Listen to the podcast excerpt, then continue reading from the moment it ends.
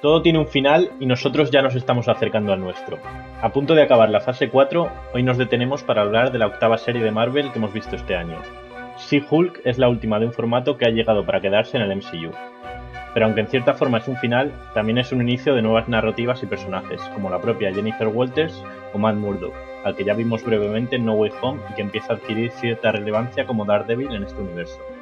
Esto es Marvelton, tu nuevo podcast favorito, un podcast sobre la vida a través del universo cinematográfico. Yo soy Coke y antes de empezar, mandar un saludo a Rorro que hoy no puede estar con nosotros. Dicho esto, los que sí están son los habituales Yoko y Villaka, para comentar los líos de la superabogada. Bueno, voy a empezar por ejemplo por Villaka. ¿Qué te ha parecido esta serie? ¿Qué tal chicos? Bueno, un saludo a Rodri, te echamos de menos allá donde estés, Rodrigo. Bueno, la serie eh, me ha parecido entretenida. Tampoco es que me haya eh, encantado. Eh, hay otras series que me han gustado bastante más.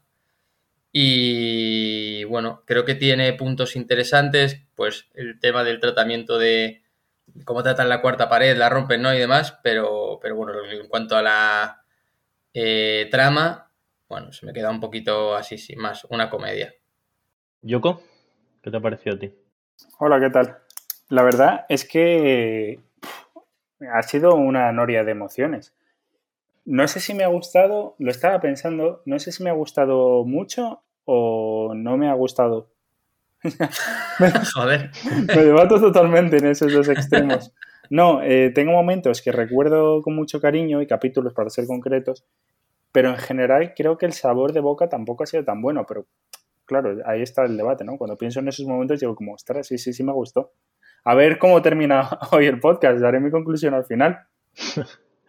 Eh, te entiendo un poco porque yo estoy un poco en ese punto, aunque hoy revisándome algunos capítulos, creo que me decanto más porque me ha gustado. Viendo la imagen completa, es verdad que hay partes que me parecen un poco intrascendentes, que al final, bueno, es como una comedia que, que tiene algunas tramas autoconclusivas, pero creo que meten cosas como muy refrescantes, como lo que ha dicho Villaca de romper la cuarta pared, la presencia de Daredevil, que no es un mero cameo como yo pensé que iba a ser, sino que tiene cierta relevancia.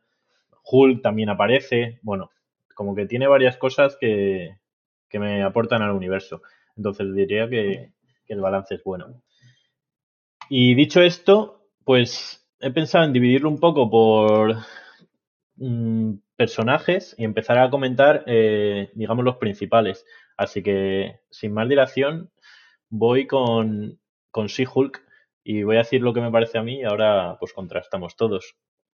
She-Hulk o, Jennifer Walters. Que, voy a empezar por ella porque realmente me parece como el gran descubrimiento. La, actriz, que me, parece una tía como mm, mazo divertida y, me ha gustado mucho cómo lo ha hecho. Y precisamente lo que menos me ha gustado, diría, es su parte de, She-Hulk, que aparte de parecerme como animada de forma regular, o sea, eh, la animación, quiero decir, su forma virtual, me parece un poco cutre. Además, me parece como que le quita la expresividad de la actriz y le cambia incluso la cara, que la, la propia actriz me parece una tía como súper guapa, pero con una cara como muy característica y la y se convierte como, no sé, en, un prototipo como muy, muy básico. Eso me ha gustado. Que respecto a eso, o sea, es verdad que mm, el tema de, que me llamó la atención porque cambia totalmente, pero yo. Eh, ¿Puede ser que sea como incluso otra actriz o algo eh, la que hace She-Hulk o es la misma? Yo creo que sí, ¿eh?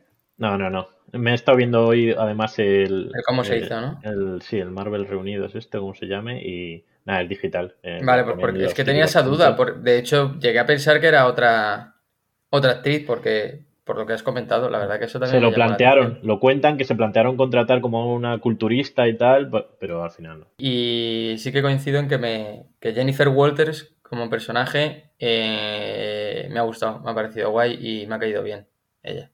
A ver, a mí, bueno, lo del cambio me parece totalmente algo que, bueno, fue algo que me voló totalmente la cabeza.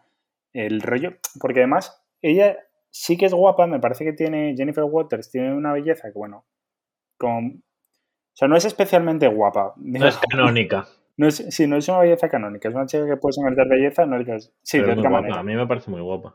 Sí, no me parece tampoco una chica fea. Pero sí, Hulk, es como una tía que está buena, pero de manual. Y eso me rayó muchísimo, pero muchísimo. Y luego hay un tema entre las dos que me mosquea bastante y es como que eh, Jennifer Walters sí que es una persona que me cae bien, pero cuando se transforma en She-Hulk no me cae bien y entonces estuve durante toda la serie planteándome si cambiaba de actitud al transformarse en Hulk.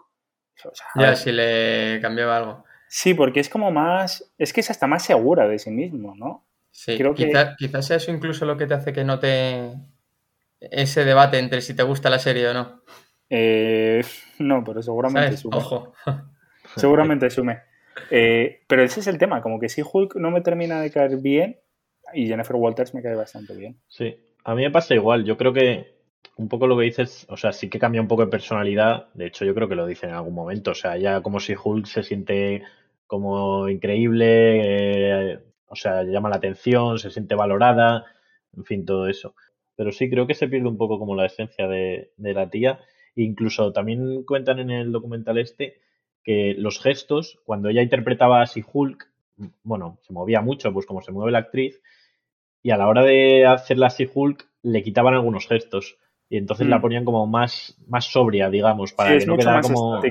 Sí. Mm, bueno, yo, todo eso influye, yo creo. Perdonad que corte con esto, pero es un tema con el que llevo tiempo dándole. Bueno, es un asunto al que llevo tiempo dándole vueltas. Y es que, bueno, este debate realmente empezó con, con la masculinidad. Y es que está, socialmente está muy visto que lo que es masculino es lo contrario al movimiento. Quien se mueve mucho, el chico que se mueve mucho, no es muy masculino e incluso se asocia con la homosexualidad. Es algo que asocian. Si cuando se representa, se representa con esto. Que es una tontería completamente. Y el tema es que dándole vueltas a este tema he llegado a la conclusión de que como que la belleza está asociada con la ausencia de movimiento. Como que la elegancia tampoco. Y es algo que, que, justamente veo aquí reflejado, ¿no? Como que Jennifer Walters, si es una chica como, con muchos pavientos como tal, y si Hulk, no, si Hulk tiene una postura muy quieta, muy bien estilizada, es casi una estatua. O sea, es como un, pop. La verdad que, según lo dices, tiene, tiene su aquel. Yo creo que lo has dicho muy bien, aunque te hayas retractado, es, más elegancia que belleza. En plan, sí que el, no moverse y eso estar estilizado, como que es muestra de elegancia. O sea, bueno, sí, como que va y, y como de los cánones un poco, ¿no? Eh, Te mm. quiero decir, eh, pues como podríamos decir antes, de la nobleza o tal, eh, tenía que ser una actitud muy sobria, eh, muy con los movimientos justos, muy estudiados, todos los gestos, todos los gestos, ¿no? Que me llama mucho la atención como que la quietud, que es lo, lo contrario a estar vivo, sea lo que se identifica con lo bello, ¿no? Es como... ¿Por qué? No tiene sentido. En realidad lo, lo bello debería ser el movimiento. Más que bello, eh, creo que es el movimiento justo, como, o sea, te quiero decir, lo que no está bien visto es como, eh, pues los aspavientos, el movimiento eh, loco, por así decirlo, sin orden. ¿Sabes lo que te quiero decir? Porque, por ejemplo, en, la danza sí que está el movimiento y un movimiento, pero es un movimiento como muy ordenado, muy sobrio. Bueno, la danza vuelve a ser como, es como algo muy nicho. Bueno, la danza clásica, perdón. Pero hablando, hablando, por ejemplo, de llevándonoslo más a lo terrenal, o sea, como que, y volviendo al inicio, por ejemplo, el que baila normalmente no es el masculino.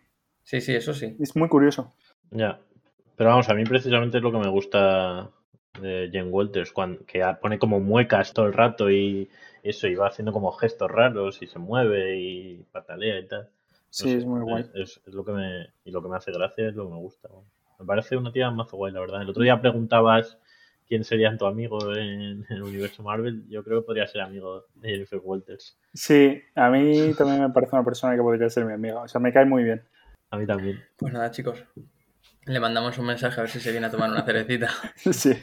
Y ya que hablamos de esto de, que te cae bien, ¿qué esperáis de, de ella de cara al futuro? Porque bueno, por ponerlo en contexto, entendemos que va a ser la nueva Hulk, digamos. Yo creo que aquí se está haciendo un poco la transición, le está pasando sus conocimientos, el Hulk que conocemos, y yo creo que, bueno, tras la peli esta que parece que van a hacer con el hijo, no sé qué, bueno, si queréis ahora comentamos, ya será así Hulk la que vaya a los Vengadores y la que sea, digamos, la que coja el relevo. ¿Os mola o vais a echar de menos a Bruce? A mí me cuesta ubicarla. Es que me cuesta mucho montarme una especie de Vengadores ahora mismo en la cabeza con lo que hay. pero por alguna razón, no entiendo por qué, me cuesta mucho imaginarme el equipo. Quizás porque el equipo antiguo, quieras o no, era algo que medio tenías en la cabeza y sabías que más o menos estaban todos juntos y este es completamente nuevo o yo por lo menos no lo conozco. Pero no sé. A mí es que me pasa una cosa con She-Hulk y es que me da igual. O sea, por alguna razón no me, o sea, tampoco Hulk me gustaba mucho como superhéroe, me gustaba la persona, me gustaba Bruce Banner, que bueno, ya hablaremos de él.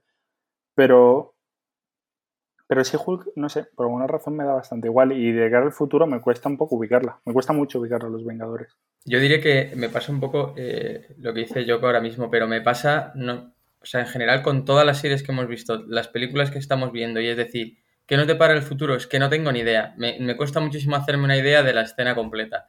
Igual que antes eh, sabíamos, o sea, como teníamos en mente, o muy en mente, muy organizado, el cómo, quizás porque ya lo habíamos, porque lo empezamos a ver con ella terminada, ¿no? Puede. Pero incluso yo diría que se veía hacia dónde iban las cosas, ¿no? Y había esa estructura más cerrada, pero ahora mismo eh, lo que tenemos son como un montón de ramas abiertas eh, y no sabemos muy bien. Mm, no sé si cuál es el nexo de unión, pero por lo menos cómo se van a entrelazar o cómo se van a unir, ¿no? Entonces, en ese sentido, me pasa con She-Hulk y me pasa con casi todas las series y, las últimas películas que no sé muy bien eh, qué nos va a deparar. Si la vamos a volver a ver, si no, entiendo que como dices tú, em, vamos hacia un, eh, una especie de relevo pero eh, creo que los dos personajes son bastante diferentes. O sea, el, Hulk de antes y She-Hulk son totalmente distintos. Y luego me pasa un poco también, como dice Yoko, que a mí Hulk, lo que era Hulk, eh, me daba bastante, o sea, no sé, era un bicho que llegaba, eh, daba saltos, aplastaba cosas y se iba, ¿sabes? No tenía mucha eh, profundidad. Bruce Banner sí le daba em, más empaque a lo que es el personaje, ¿no? Y en sí Hulk, en cambio, quizás lo que tenga es eh, que desde el primer momento, pues, eh, no, no, cambia la persona, a pesar de estas pequeñas, que no son pequeñas, pero bueno, de estas diferencias que, hemos comentado antes, ¿no? Y, y, bueno, no sé, mm, ¿es el relevo en los nuevos Vengadores? No sé, ¿qué nuevos Vengadores, la verdad? Estoy un poco perdido ahí. A mí es que como que Iron Man y Capitán América sí que los veía trabajando juntos en general, esos Vengadores sí me los podía más o menos imaginar, pero es que ahora no veo, ese Hulk no la veo trabajando con Peter Parker, pero en cambio Peter Parker y Miss Marvel sí que puedo encontrar una conexión. Eso es un poco mi punto. Bueno, yo creo que no hace falta, he dicho Vengadores porque me parece lo más obvio y aunque no lo veamos ahora, hay dos pelis de Vengadores puestas para dentro de dos años. Sí, sí, sí, está claro. Pero bueno, entiendo, o sea, no hace falta irse ahí. Yo creo que ya lo hemos visto aquí un poco porque aquí hace equipo con Daredevil y, y hacen una misión juntos, digamos, y no solo eso, sino que follan. me pareció como... Bueno, tienen una, tienen una relación romántica. Eh. Sí, sí. Y me ha gustado mucho porque a Daredevil la habíamos visto tres minutos en, en Spider-Man y yo pensé que iba a salir ahora por fin con el traje, pero bueno, mm, dos minutos, alguna aparición así. Pero joder, el capítulo que está centrado, bueno, centrado, en el que sale prácticamente todo el capítulo Matt Murdock, me pareció la hostia, porque te lo presentan, eh, hace tándem con ella, eh, y encima como que se llevan bien, hay el tonteo este que van insinuando, y encima al final eh, se lían que es algo que, joder, no, ha hecho Marvel prácticamente en ninguna peli, tener eh, tramas amorosas explícitas, digamos, como vida sexual de los personajes. Y me parece como algo que encima queda muy natural, en plan, joder, son como dos tíos guapos, inteligentes, y, se lían y, ya está. Sí, porque la verdad que eh, de tramas entre personajes principales, por así decirlo, eh, Wanda y Vision, pero que realmente hasta la serie nunca se había ¿no? Eh, eh, expuesto como de forma explícita. Y luego eh, quizás Bruce Banner y... A ver, siempre hay relaciones, ¿no? Y Tony Stark tenía esta, pero nunca era algo explícito, era como todo idílico, ¿sabes? Pues la vida, sexual nunca la hemos visto. Claro, por eso. O sea, nunca se No, la primera vez fue en Eternals. que se les ve follar. Bueno, es verdad, en Eternals. Sí, Eternals, otra película. ¿Dónde están los Eternals? Bueno, tío, ya, ya llegarán. Es que. Pero no sé, aquí incluso ahí es como muy eh, como onírico también ahí, follan como en la playa, son eternos y tal. Esto es como, de pronto le dice, te llamo cuando vuelva y venga, no, vamos ahora a mi casa y se lían ahí, se ve cómo llegan a casa como liándose, me parece como... O sea, a mí me ha gustado, va, mucho más, o sea, eh, claro, la peli de Eternas con la serie, ¿no? Y el tipo de serie que, que es, que al final es como si fuera una, pues clásica serie de abogados o de comedia de abogados y cosas de esas, ¿sabes? O una comedia a la que podemos estar más acostumbrados. Sí, al de McBeal. Sí, ese rollo. No A mí me ha, molado mucho lo de la, relación con, con, Daredevil y ahora tengo ganas de verle más. Estos pedacitos que nos han ido dando, la verdad, y que creo que va a volver a salir en la serie esta de, de Hawkeye, no, la, chica de Hawkeye, que no me acuerdo, Echo. Creo que va a volver a salir en Echo, o, se rumorea, me ha parecido. Y, luego la serie que le van a hacer para él. No sé, me parece un personaje que, tiene chicha y tiene como encanto. Me, cae bien. Otro que me cae bien. Es que estos dos me caen muy bien. Eh, buena pareja. A mí lo que me pasa con Matt Murdock, y no es una queja, es como que yo me lo esperaba como el típico chulo. O sea, pensaba que iba a ser un personaje de Marvel como han sido todos. Y no. Sea, ha sido muy humano y me ha hecho completamente. O sea, no para mal, pero me ha sorprendido. También es un poco el tono de la serie. Y un poco lo que me pasa que he meditado mucho durante el final de esta fase porque quieras o no te vas sintiendo desubicado y esto ha surgido desde, el, desde que juego al Marvel Snap este. Como que cuando cada personaje dice una frase, entonces Capitán América obviamente dice la suya. Y claro, al decirla me quedé pensando y debatiendo en plan de, joder, qué diferente es lo que se nos presentó en las tres primeras fases, ¿no? El tipo de héroe, el tipo de película, a lo que hay ahora, ¿no? Lo que hay ahora es como completamente diferente. No sé, son seres, o sea, están en otro rango. Yo entiendo que la gente que vea hoy esto no lo identifique como con una película de superhéroes. O sea, que piense que esto es otra cosa, que Marvel... Eh, completamente, es un poco lo que hemos, lo que veníamos hablando desde el desde que empezó, ¿no? Eh, la cuarta fase. Mm, pasamos de tener unos mm, personajes protagonistas que eran como eh, totalmente intocables, inalcanzables en lo ético, en lo moral, en, en todo, salvo alguno que tenía una doble cara, pero aún así eran como dos extremos, o sea, no había razonamientos detrás casi, sino eran como autómatas, con una idea y con una moral implacable. Y aquí lo que vemos realmente es más a personas como nosotros, se podría decir. O sea, o son las situaciones que vemos, pues lo que comentas, ¿no? Eh, te presentan a Matt Murdo que eh, que va como al caso a defender al otro, luego se lo encuentran en el bar, se toman una esta, ah, no puedo porque me ha surgido una cosa. Y a mí, la verdad que me gusta, me gusta bastante porque eh, quizás probablemente no estaríamos tan enganchados si hubieran seguido con esas películas tan clásicas, por así decirlo, de superhéroes, ¿no? Eh, a mí me gusta más esta, este gris de los personajes y esta ver el lado de sus vidas del día a día, que al final es más lo que estamos viendo. Pero es que todos, ¿eh? incluso Spider-Man era mucho más héroe de lo que son ahora. Sí, sí. Sí, pero no solo los personajes, creo que esta serie también, eh, todo el formato que tiene, y en el documental también sale una de las creadoras hablando de, de cuando estaban pensando el final, qué hacer, al principio iban a hacer como una pelea clásica, pues eso, como lo que parece que va a ser, ¿no? Que llega Abominación, llega la otra, el tío se toma el, suero de, de, Hulk, y va a ser como una macro pelea y va a ganar la otra y, les dijo, pero no lo tenían claro y les dijo el Kevin Feige como, oye, pero que estáis haciendo una serie diferente. O sea, ¿cómo lo dice? Le dice algo como, eh, esto no es la, una peli de superhéroes, ¿no? No hagáis lo mismo que en las pelis de superhéroes porque estáis haciendo otra cosa. Esto es una, eso, una una comedia de abogados y, que, joder, han metido muchos elementos eh, rompiendo la cuarta pared y al final acabaron con el, con el final ese que me pareció una puta locura. Es muy loco, es muy loco.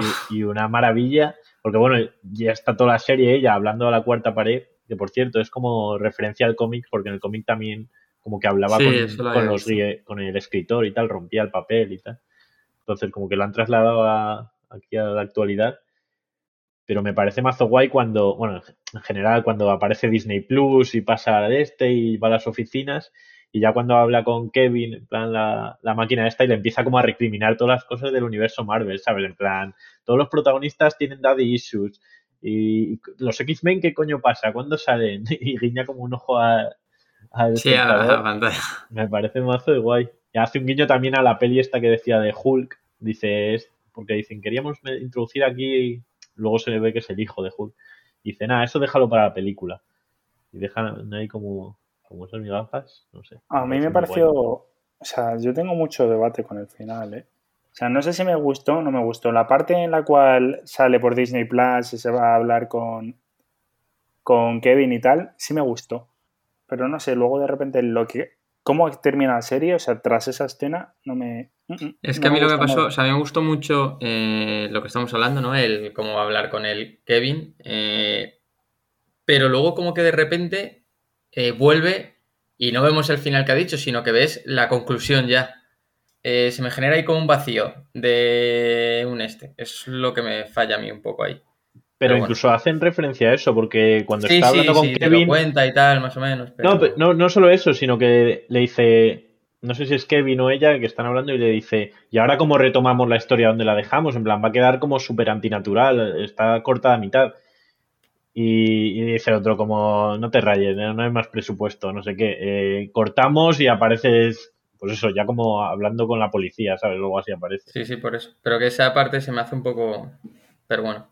Bueno, o sea, me gustó que se ahorraran como esa pelea que, es verdad que iba a ser lo mismo de siempre, ¿sabes? La abominación, el otro convertido en Hulk, no sé. Y luego muy random el final con, el hijo este de sacar. ¿Ves? Es que eso me parece. No sé, me. Es que Hulk en general en esta serie me sobra completamente. Me molestó, cada vez que salía me molestaba. Pues a mí en el primer capítulo me gustó mucho. De verdad. A mí Yo diría que a mí el personaje de. ¿Cómo lo llama? Eh, ¿Cómo lo llaman a este Hulk? Profesor Hulk. De Profesor Hulk eh, me raya la vida. O sea, porque es como. Eh, un Hulk. Ni es el Bruce Banner, ni es Hulk, es un tío como. chulo. hasta pedante. No sé, me raya. No me. Con la mierda de alcohol y tal, no sé, es que me cae mal. Es que me parece, me parece un personaje muy plano. O sea, mira que los autores tampoco tenían mucha profundidad, pero es que me aburrió muchísimo, no me cayó nada bien. Y luego de repente la trama de me voy a sacar y aparezco al final con el hijo en cinco minutos. Ah, no, nada. No me gusta. A ver, yo creo que eso pues eso, han dejado como el gancho para la siguiente peli que será un World War Hulk, ¿no? no me, es que no me hizo ni de gancho, de verdad. O sea, prefería que no me lo metiesen. Bueno, vale, pero que está ahí por eso, digo. Sí, sí. Pero vamos, que yo, creo que ya es casi la despedida de Hulk. La próxima será la peli esa y, le diremos adiós. Porque, claro, el tío ya se hace mayor, coge el relevo aquí, si Hulk y el hijo, si acaso, ya toca pasar el testigo. El hijo. Qué personaje tan innecesario, ¿no? y una pregunta, ¿cómo es tan mayor si, nació no hace tanto? El hijo. Hulk, tío, es un Hulk. Ya, es Hulk y. Pero se le ve adolescente. Y por lo menos tendrá. Ya, pero no, sé, es que ahí sé que esto le rayaría más a Antonio. Eh, ahí pueden hacer lo que quieran. O sea, te pueden contar lo que quieran y, y para adelante, ¿sabes? O bueno, Dice que, nació en sacar el hijo, igual, porque igual lo tuvo hace 15 años y, y se, se llevó a sacar o algo de eso. ¿Y cómo fue a sacar? no, pero no puede ser, tendrá que tener el virus ya inoculado. Coño, pero lo tiene desde hace mazo. ¿Desde hace cuánto lo tiene?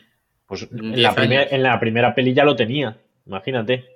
2008. Ya luego cambió. No, en 2008 ya lo tenía. Ese sí que cambió de cara, ¿eh? No se lo meten en la peli. Ahí te, cuando empiezan los créditos, te cuentan como el flashback. Sí, pero no mucho más. O sea, es imposible que se haya ido a sacar. Es imposible. Es que como muy pronto se ha ido en 2012. Como muy pronto. Porque... Sí, tío, porque es cuando se va con... Claro. Previamente estaba en el dar una idea, que digo que Hulk es Hulk desde hace por lo menos 10, 15 años.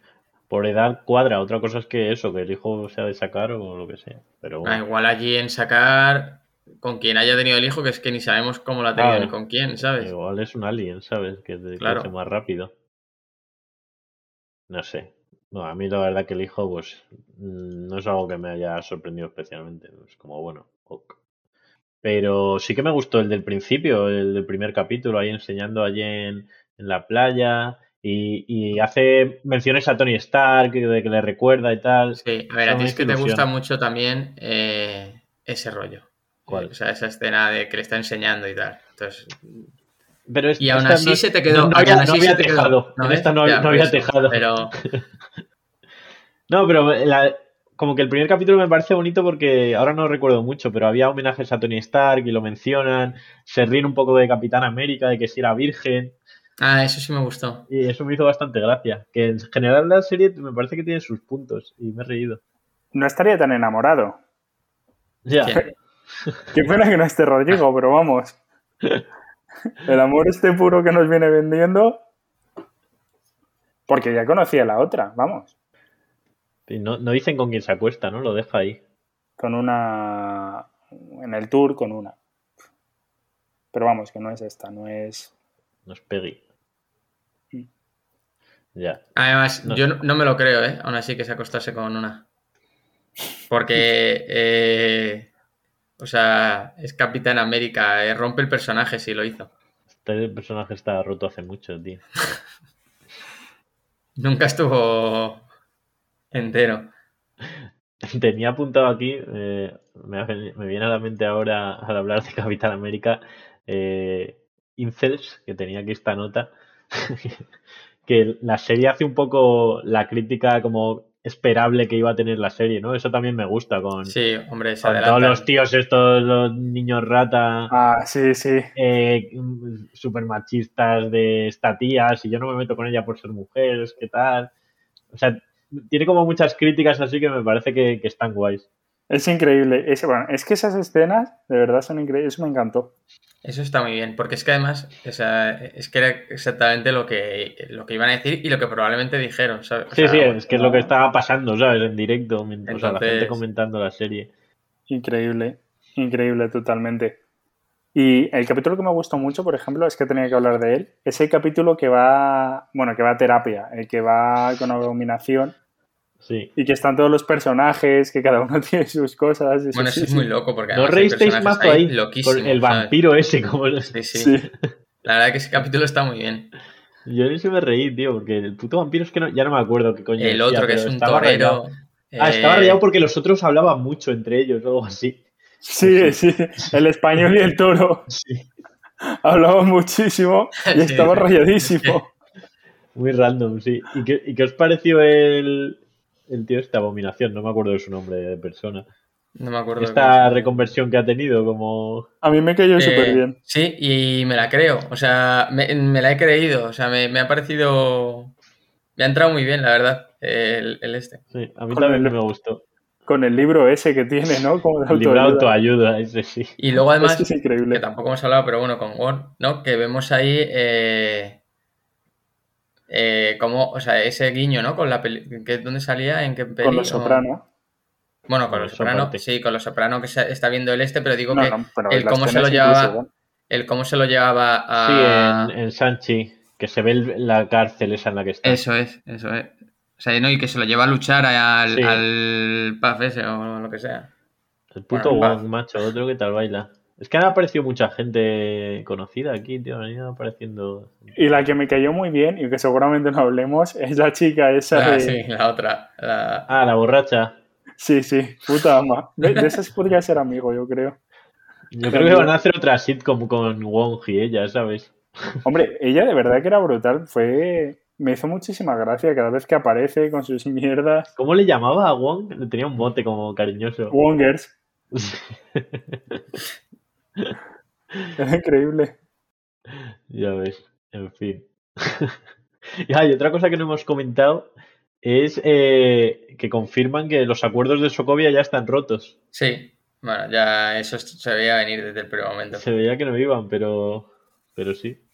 Duraron unos años y, y Hombre, hasta que vino Thanos y la lió. Sí, sí, muy loco.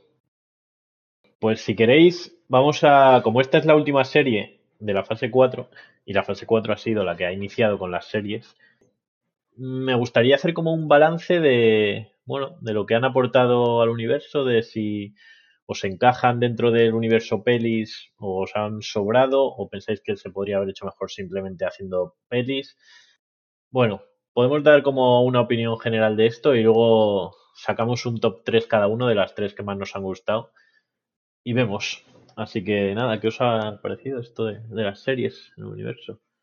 A mí me ha funcionado. Eh, a ver, yo un problema que tengo en general con Marvel es como que al final como cada película tiene que ser, o cada contenido, tiene que ser ese contenido, hay veces que hacen cosas argumentales que son un poco locas y se me rompe mucho la continuidad. Yo creo que las series es como lo que justamente puede arreglar esto y puede dar mucha más continuidad. Yo creo que en un futuro mm, seguramente tenga mucho más peso y seguramente combine todo mucho mejor y sea bastante... O sea, sean mucho mejores. A mí me ha funcionado muy bien. O sea, sean mejores a nivel de, conexión. O sea, creo que va a ser lo que arregle justamente que no cada uno vaya Sí, lo que da el nexo entre, entre acontecimientos. A mí, eh, bueno, lo comentaba antes, eh, a mí me ha gustado, o sea, cuando hemos dicho, ¿no? De hacer este repaso un poco y sacar el este, me he puesto a ver las series, eh, porque ya, claro, no sé cuándo fue WandaVision, que fue la primera, ya ni me acuerdo. Eh, y había algunas que incluso casi ni me acordaba ya de What If y demás. Y, me he puesto a hacer un poco de, revisión y he dicho, joder, pues es que las he disfrutado mucho. es que eh, han sido muy diferentes entre sí todas. O sea, WandaVision, que fue la primera, eh, es muy loca. O sea, el formato que tiene es loquísimo. Y nos dejó a todos que al principio, cuando vimos los dos primeros episodios, pensábamos que no sabíamos qué cojones estábamos viendo. O sea, yo la disfruté bastante. Luego, sí, What If molaba mucho. Eh, What If, eh, WandaVision. Falcon and the Winter Soldier, que es como un poco la más oscura, así, más sobre y tal, pero eh, acordaos en la temática que tenía de ver un poco el...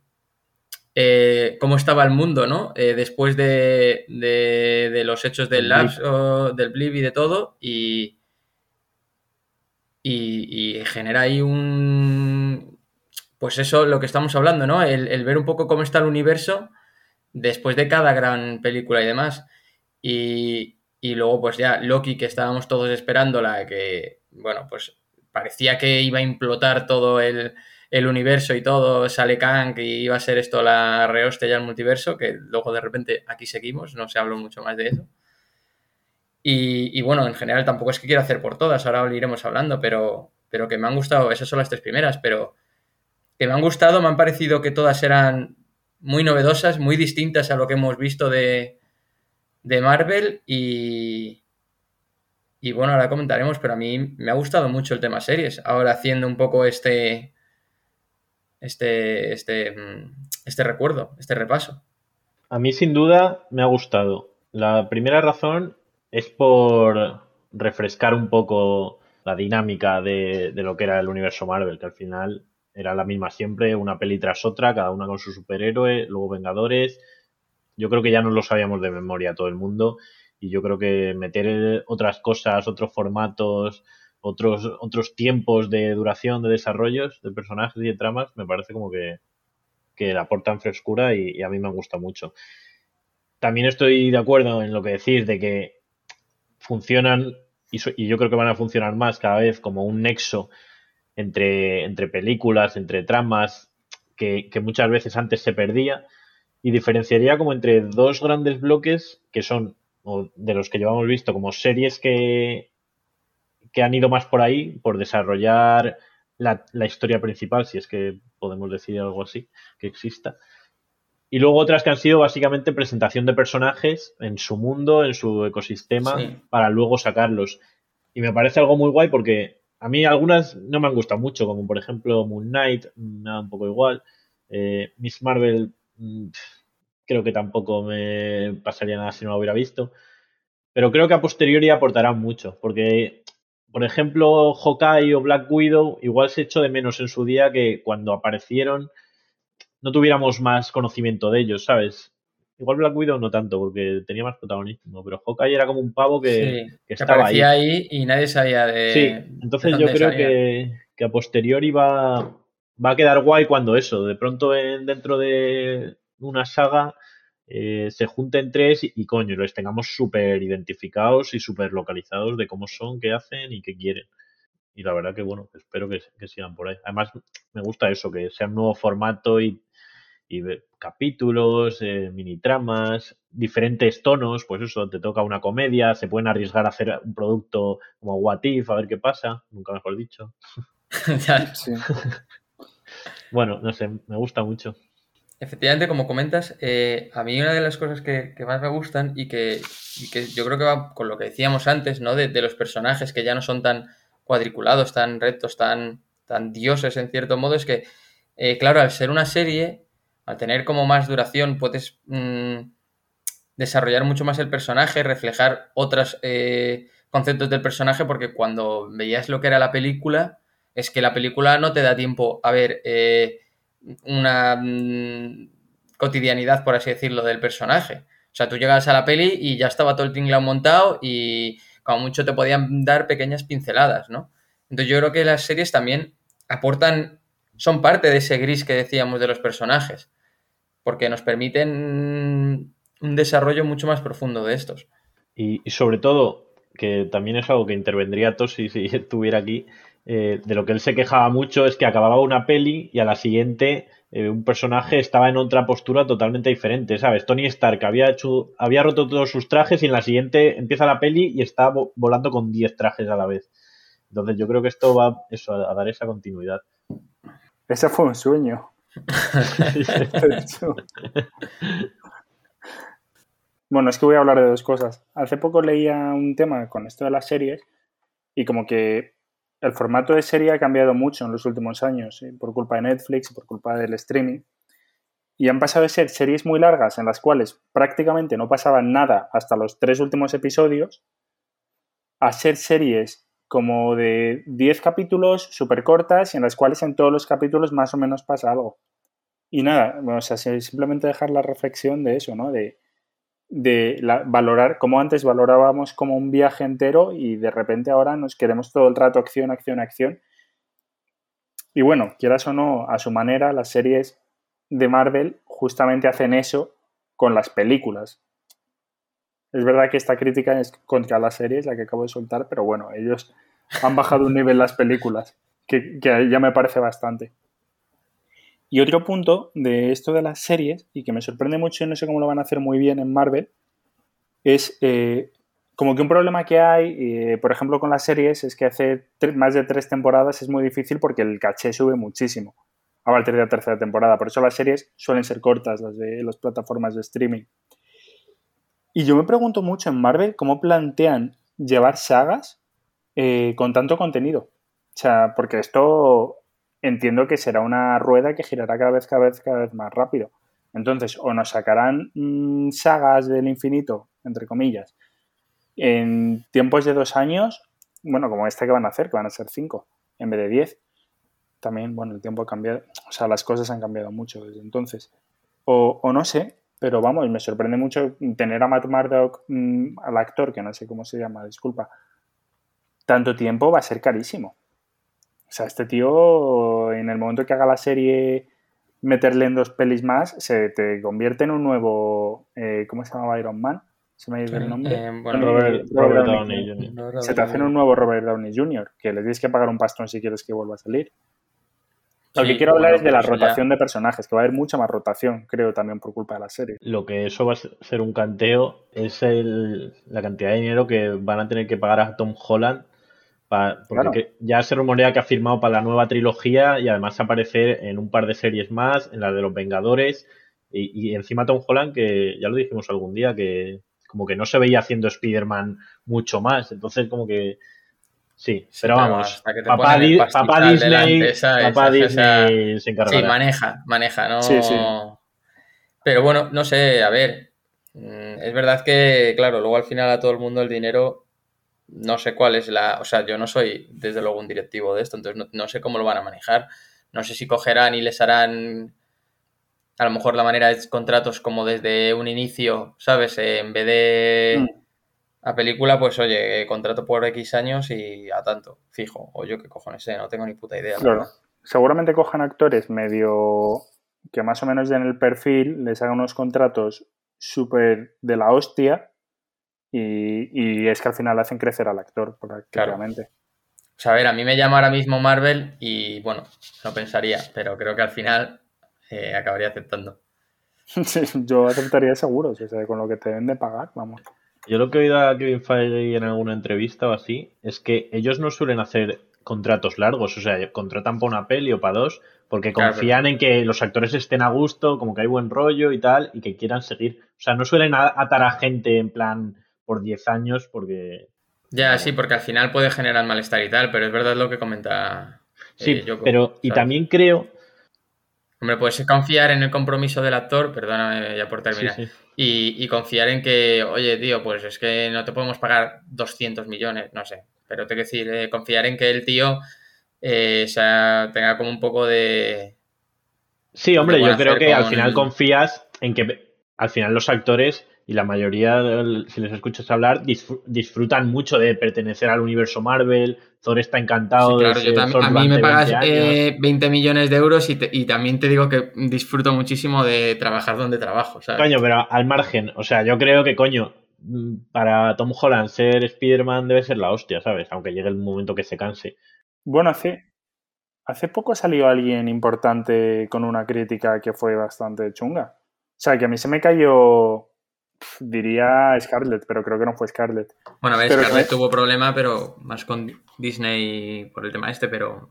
No, no, no recuerdo quién fue, pero que, me pasó como un poco el efecto de ver al Mickey Mouse de Disneylandia quitándose la máscara, ¿sabes? Y me dolió. O sea, hizo una crítica y me dolió mucho que le hiciese. me sorprendió. También puede ser, ¿sabes? Que hay gente descontenta, siempre hay. Pero lo que iba a decir es que yo creo que ahora Marvel tiene las espaldas como mucho mejor guardadas porque, yo qué sé, si en 2015 se te va Tony Stark o Steve Rogers, eh, vamos, los actores, mm, montas un pifostio de la hostia. Ahora que hay 800 superhéroes y, eso, y cada vez tienen más, porque ahora quién se te va, si la de She-Hulk decide no, no seguir, pues les trastocará un poco los planes, pero meten al hijo de Hulk, por ejemplo, ¿sabes? O con el suero meten otro Hulk. Porque ya no son los héroes como, ¿sabes? Como decías tú y yo, con los que tienes en la cabeza como vengadores de toda la vida, ¿sabes? Ahora ya empiezan a ser gente un poco menos conocida. Pues si ahora va el Capitán América de Wilson decide que no quiere seguir, pues harán otro Capitán América, ¿sabes? Y, ya está. Entonces yo creo que ahora tiene las espaldas más cubiertas porque ya no queda nadie como... Seguro que hay algunos súper clave en la historia y que no fuera fácil de reemplazar. Pero bueno, creo que, por ese lado están tranquilos. Veremos. Veremos, desde luego. Luego, también, eh, por terminar de comentar sobre la serie, perdón que se me ha pirado ahí. Una cosa que cuando estaba haciendo como este pequeño repaso, ¿no? Y apuntando un poco, lo que he visto es que al final también yo creo que Marvel ha aprovechado un poco eh, las series eh, para tratar de diversos temas y ser bastante más inclusivo. O sea, en, las dos primeras quizás no, luego en Loki igual empezamos a ver algo más pues, entre Loki, Sylvie y Loki cuando tal sobre sexualidades o tal. Pero luego eh, en Hawkeye al final ya tenemos, por ejemplo, a Echo, que al final es una mm, persona sorda, ¿no? Un poco con tema de discapacidades, quizás se trate un pelín el tema, pero luego te metes en Moon Knight con temas de salud mental y demás. Mrs. Marvel con referencia a otras culturas, bueno, Falcon and the Winter Soldier con eh, el tema de eh, las personas negras ¿no? y el racismo, eh, y en sí Hulk al final con la discriminación hacia la mujer y estas críticas y todo esto, ¿no? Y creo que eso también ha sido, que no lo hemos tratado, no lo hemos hablado ahora, pero es una cosa que hace, que, que ha... o sea, es como un pilar un poco central de las series de, de Marvel que ha hecho también. Sí, yo eh, creo que precisamente por no.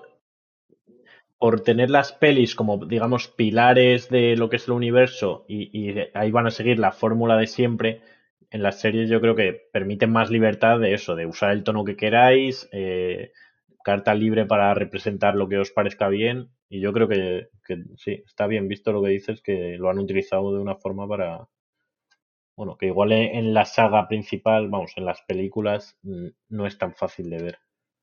Un punto que me llamó la atención y que me entró la duda es el actor de Matt Murdock no es ciego, ¿no? No. Y actúa de ciego.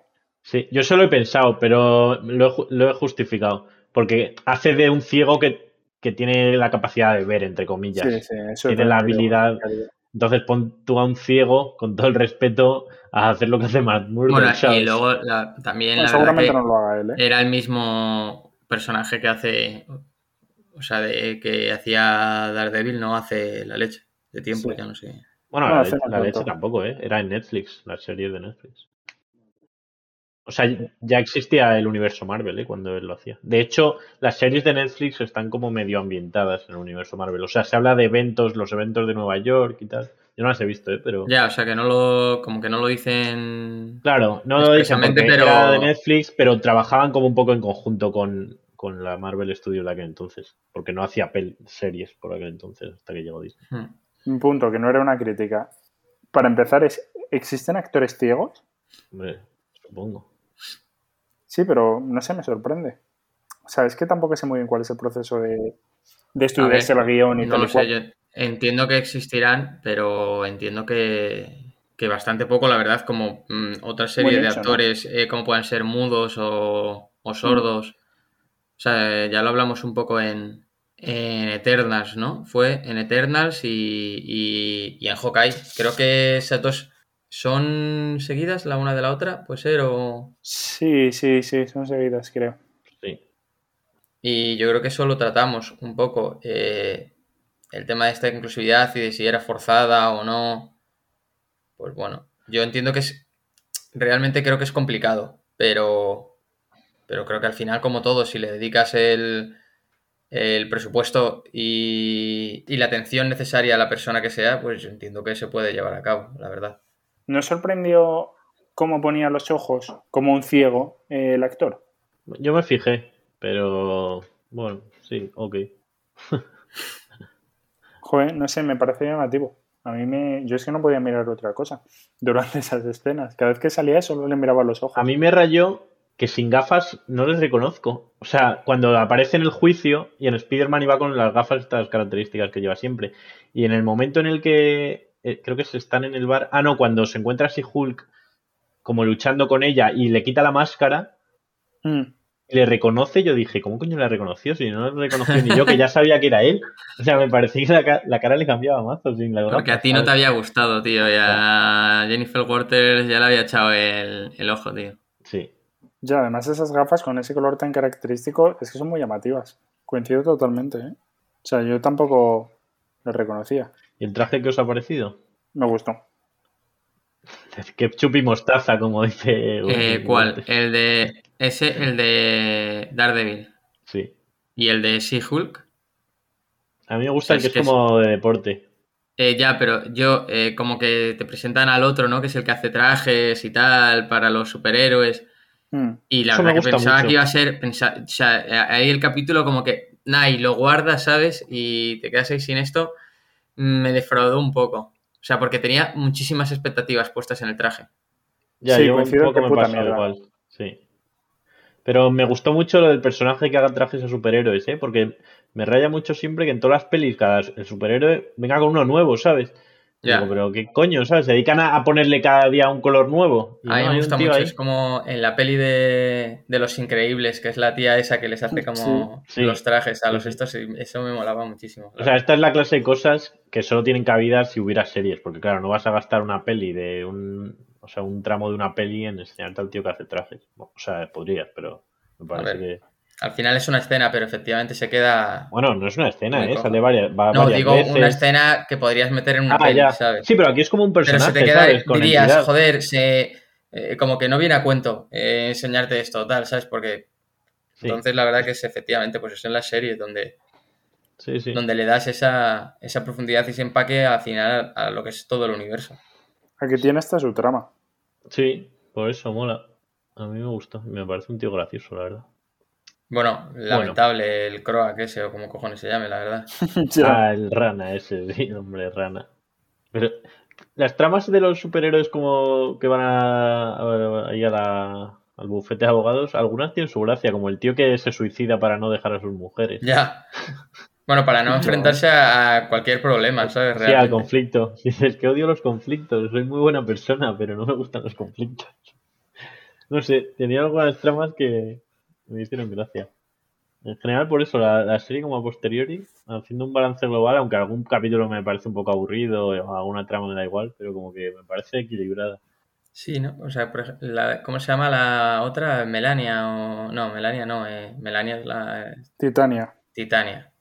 O sea, no me gustó nada, tú. Claro, por Pues eso es de las cosas, o sea, es como un poco más central y es de lo de lo más insulso para mí.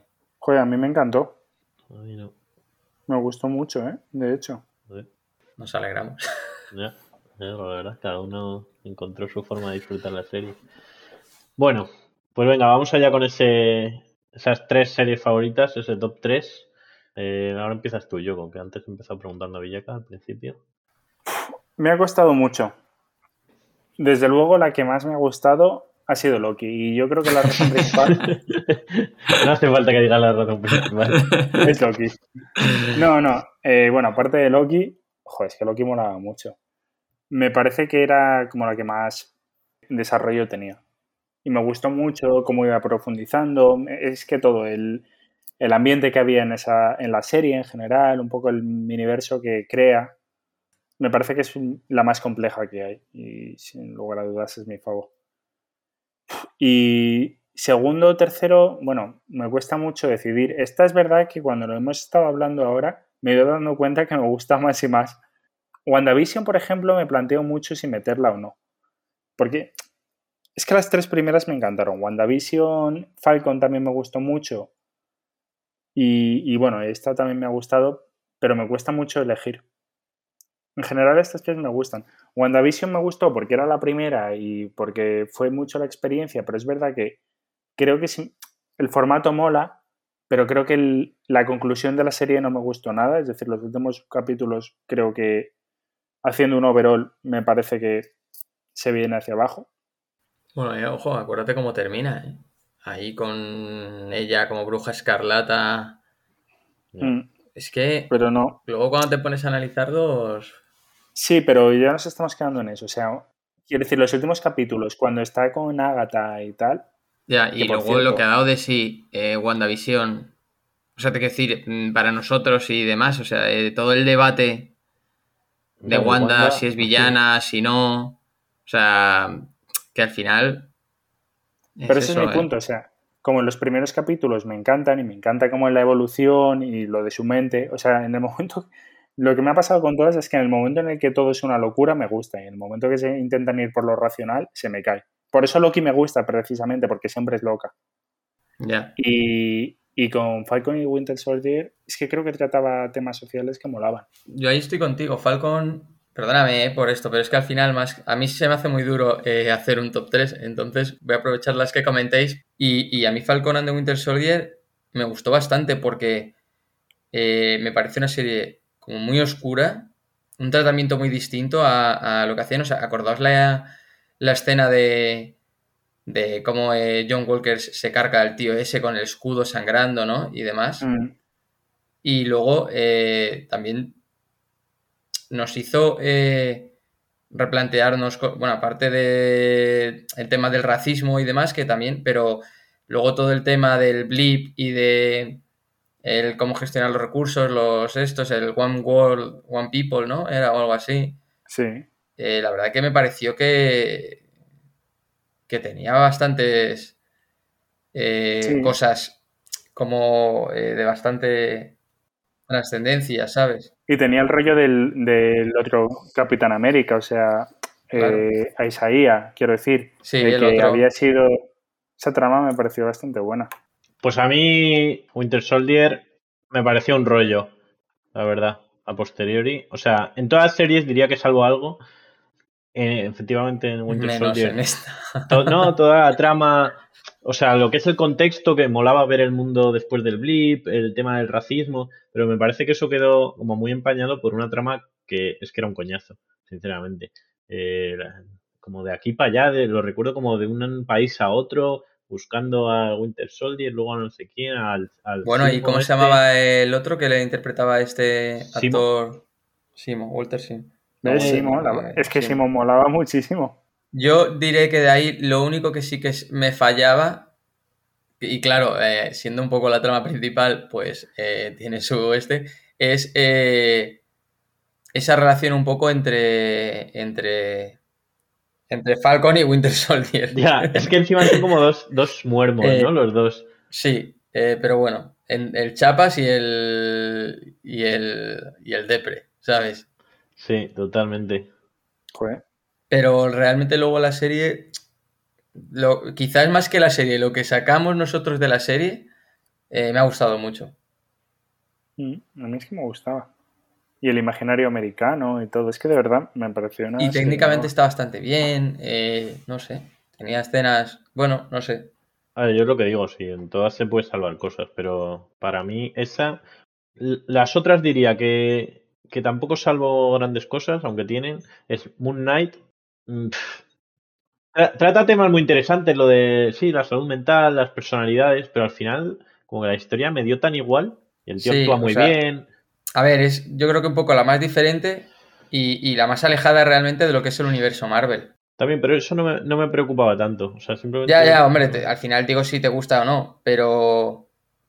Pero es verdad que, bueno, no sé, a mí me gustó un poco por todo el tema al final... Eh, el que se desarrolle con toda la temática un poco de Egipto y tal, el trasfondo, ¿no? Pues eso a mí me mola porque me gusta. Pero, no sé, es verdad que era como un poco muy loca y, bueno, claro. Sí, la lucha de los Megazord al final. Sí, era... Eso es verdad. Sí, sí, muy... No, pero, pero ves, con esta me pasa exactamente lo mismo. Esta serie en los momentos de locura me encantó y en el momento que no había locura me aburría muchísimo. O sea, cuando yo pensaba que toda la serie iba a ser a base de pa, pa, pa, pa, pa, los parpedeos estos y iba a ser un locurón que no ibas a saber nunca que era real o que no. Sí, luego al final, claro, ya te... Pero bueno. Bueno, continúa, Yoko, si quieres acabar tu lista. No, en general, Loki eh, y un poco la conclusión es esa. Rescataría segundo WandaVision y esta la tercera. ¿Por qué, por ejemplo, Miss Marvel no la menciono? Porque Miss Marvel me parece que es como un She-Hulk, pero no llega a un She-Hulk muy descafeinado. No sé si me he expresado. Sí, sí, yo te he entendido un poco. Eh, pero a mí me ha gustado un poco antes también que ha hecho un poco de diferenciación entre como las series que eran más continuistas, por así decirlo, pero, o sea, como que hacían más referencia o tenían más eh, eh, relevancia. relevancia para el universo en el que nos, estamos, nos encontramos ahora mismo y como las series un poco más que podríamos decir intrascendentes ahora mismo, pero que nos sirven para, para, para, conocer a otros personajes. Porque yo creo que esa es una diferencia muy clara, ¿no? Entre, entre unas y otras. Y dentro del... Bueno, no sé, a ver cuál es el top de, de Enrique. Bueno, yo eso, habiendo dicho que Winter Soldier y Moon Knight son las que menos cariño le tengo, diría. Luego, en un segundo escalón por abajo, metería a Miss Marvel y a Hawkeye. Me parecen un poco igual que las otras dos, que se pueden salvar cosas, pero las cosas que salvo me gustan más que las anteriores. Por ejemplo, Miss Marvel me gusta mucho el rollo juvenil este del instituto, sobre todo el principio. Me parece bastante divertido. Luego tiene toda la parte de la India y tal que al final se hace pesada se hace infumable. Y Hawkeye salvo a la, chica, a la, protagonista, porque ya el propio Clint ya me da un poco igual también, está en modo pesado. y él también está ya. Sí, está de vuelta de todo. La trama, es que ni me acuerdo. A mí lo que más. Y luego, por ejemplo, Echo también me da bastante pereza. A mí lo que más me, ha gustado de Hawkeye es eh, Kate y Yelena. Es verdad que o sea, eso es lo que saco y me gustó y el musical Rogers. Y Rogers, el musical, sí. Pero y, Kate y Elena me gustó mucho, la verdad. Y como esa un poco complicidad que tienen y la conversación que tienen, ¿no? Ahí en el apartamento y tal. Eso fue lo que más me gustó de la serie, la verdad. Y bueno, la ambientación navideña, que ahora venía bien también. En estas fechas ya empezaba a caer. Hay un especial de Navidad ahora de, de Guardianes de la Galaxia. Entonces yo me quedaría sin duda para mí las dos mejores son WandaVision y Loki. Tanto a nivel de serie individual, porque joder, tienen tramas muy guays, con los personajes de los más guays del universo. Encima son continuistas. Loki nos da la continuación de, bueno, la continuación del final de Endgame, con encima enlazar con el multiverso, con el Tom Hiddleston, que la verdad es que es ver una gozada verle seis capítulos solo a él haciendo coña, siendo un chulo. Y WandaVision nos mete, joder, justo después de la fase 3, que yo es lo que yo había visto y fue mi primera serie, vamos, mi primer producto que volví a ver, de, vamos, que empecé a ver de nuevo con Marvelton y fue como, joder, el mundo post-endgame, te presentan a Sword, que era como la nueva Silk, que no hemos vuelto a saber nada, pero ahí está.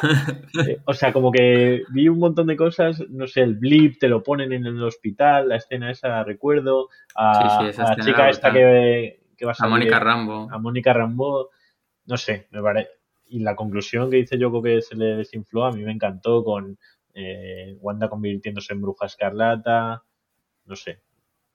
Me parecen las dos top para mí sin duda. Y luego, eh, habiendo descartado a casi todas, What If se me queda un poco ahí en me gusta, pero eh, es un poco, sí, enlaza con el multiverso, pero son historias que en general me dan igual, aunque alguna es divertida.